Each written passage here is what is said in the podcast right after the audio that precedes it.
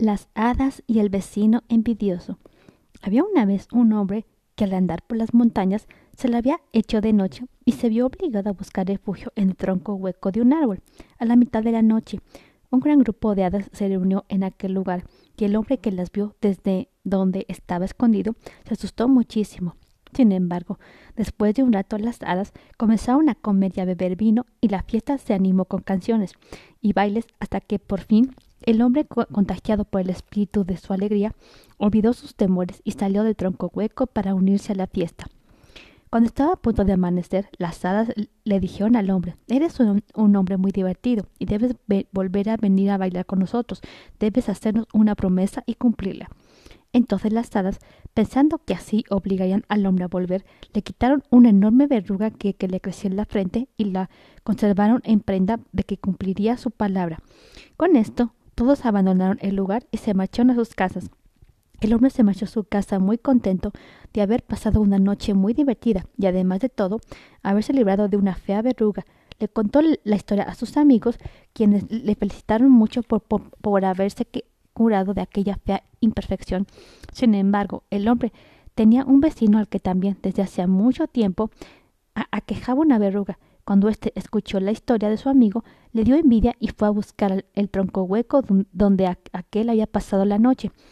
A eso de la medianoche, las hadas regresaron y, como lo esperaba, comenzaron a comer y a beber con música y baile, como antes. Tan pronto como la fiesta comenzó, el hombre salió del tronco hueco y comenzó a bailar y a cantar, como había hecho su vecino. Las hadas creyeron que, que se trataba del mismo hombre que había estado con ellas la noche anterior y le dijeron Eres un buen hombre que cumple sus promesas y, le y, te devolveremos tu prenda. Una de las hadas sacó la verruga que tenía guardada y se la puso en la frente al hombre, encima de la que ya tenía. El vecino envidioso volvió a su casa llorando con dos verrugas en, lugar de una. Esta es una buena lección para la gente que no puede ver la buena suerte de otros sin desearla para sí. Drake el bufón. Hace más de cien años, en el, en el pequeño pueblo de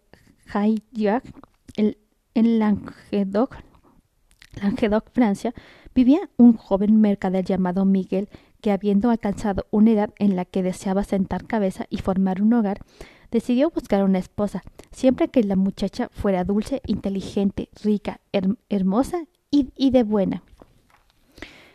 Y de buena familia. No era muy exigente acerca del resto. Por desgracia, parecía que parecía que en Jack no había una chica merecedora de que, él, de que él la eligiera. Por fin, alguien le dijo de, alguien le dijo de una joven de buenas cualidades y con una dote de veinte mil francos. Esa era precisamente la cantidad que Miguel necesitaba para establecerse en el negocio. Así que al instante se enamoró de la, de la joven de la Baur, logró que, que, que lo presenciaran con la familia a quienes les agradó su apariencia, por lo que lo recibió bien. Sin embargo, la joven heredera tenía muchos pretendientes y no, y no podía decidirse por ninguno. Después de varias discusiones, sus padres consideraron que lo mejor era reunirlos a todos en un baile y después de compararlos se, tomaría una decisión. El día se señalado Miguel se dirigió al lavaur. Llevaba en su maleta sus mejores ropas una chaqueta color verde manzana, un cinto color lavanda, pantalones a la rodilla de terciopelo negro, bellas de seda con árboles de, plata, zapatos de, hebilla, una caja de, talco para polvorearse el cabello y una cinta de satín para atarse el cabello en una cola de caballo, como se estilada en esa época. Su corcel estaba adornado con un hermoso arreo. Además, el prudente viajero, al no tener una pistola que poner en sus alforjas, metió una pequeña botella de vino y varios trozos de, pastel de almendras para tener algo en la mano que, le diera, que le diera valor.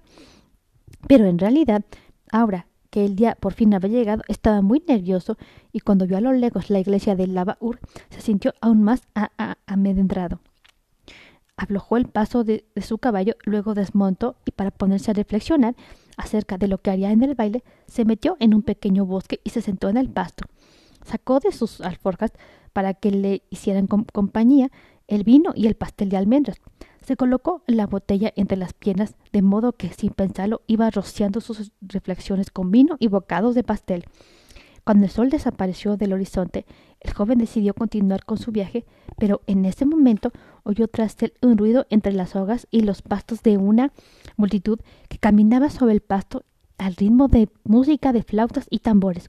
Asombrado se volvió y a la luz de las primeras estrellas vio venir a un grupo de hadas que corrían encabezadas por su rey Panderetín. Al final del desfile, dando vueltas y más vueltas de carro, iba el bufón de todos ellos, Drac, el elfo. Las hadas rodearon al viajero y le dieron la bienvenida, y lo llenaron de buenos deseos. Miguel, que había bebido lo suficiente para ser muy, muy valiente, comenzó a hacer moronas con lo que le quedaba del pastel de almendras, y se las arrojó como lo haría uno con las aves.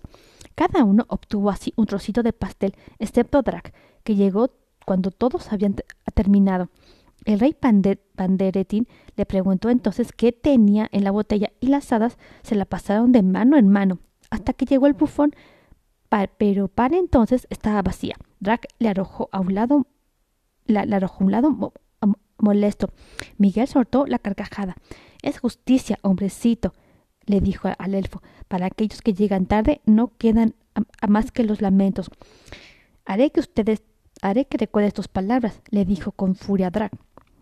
¿Cómo lo harás? preguntó el viajero. ¿Crees que crees serlo bastante grande para, para vengarte de mí? Drac desapareció sin responder y Miguel, después de despedirse de Panderetín, montó en su caballo. No había recorrido cien pasos cuando la silla se aflojó y lo arrojó con fuerza contra el suelo. Se levantó un poco aturdido. Volvió a atar el, el chincho y subió al caballo. Un poco más adelante, cuando iba cruzando un puente, el estribo derecho se dobló un poco y Miguel salió volando hacia el río. Se levantó nuevamente de muy mal humor, subió al caballo y por tercera vez cayó sobre las piedras del, camino, lastimándose tanto que apenas podía continuar.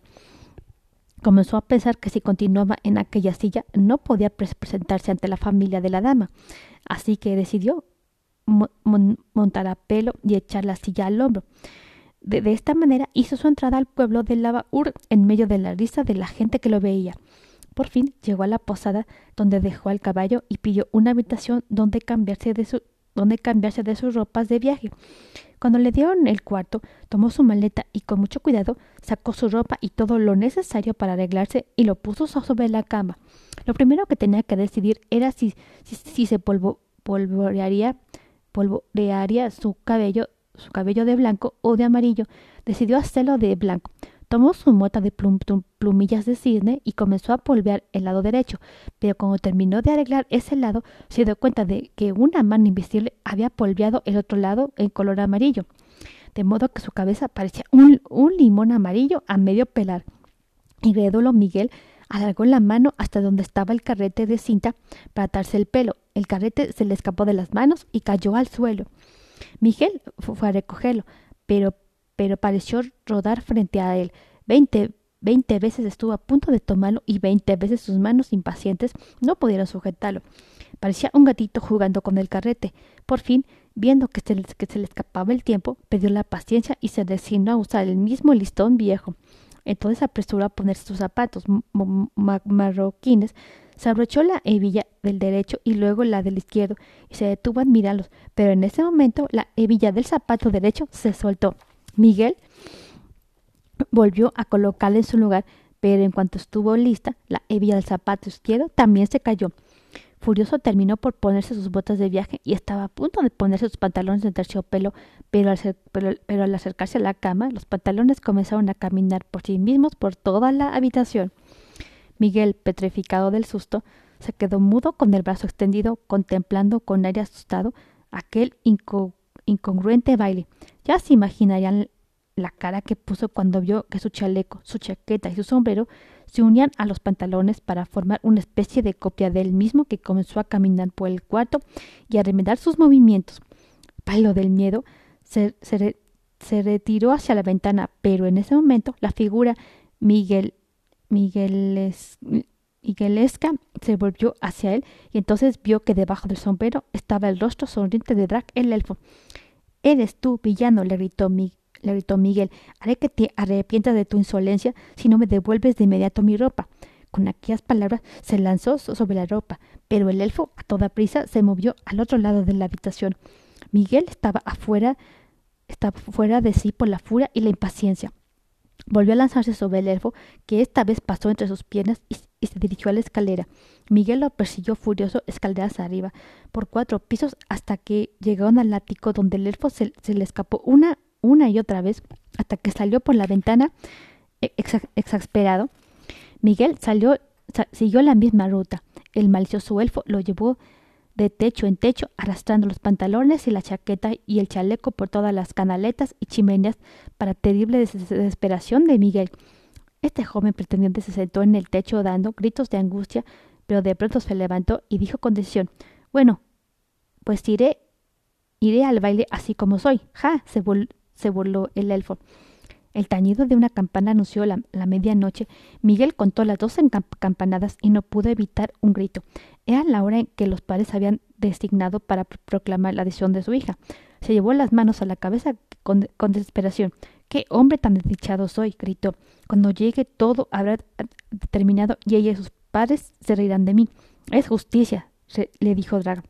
Porque como tú mismo dijiste, para aquellos que llegan tarde no quedan a más que los lamentos. Espero que esto te sirva de lección para que la próxima vez no, no te del débil, porque de aquí en adelante sabrás que aún los más pequeños son lo bastante más, son, son lo, son lo bastante más grandes para vengarse. Fin.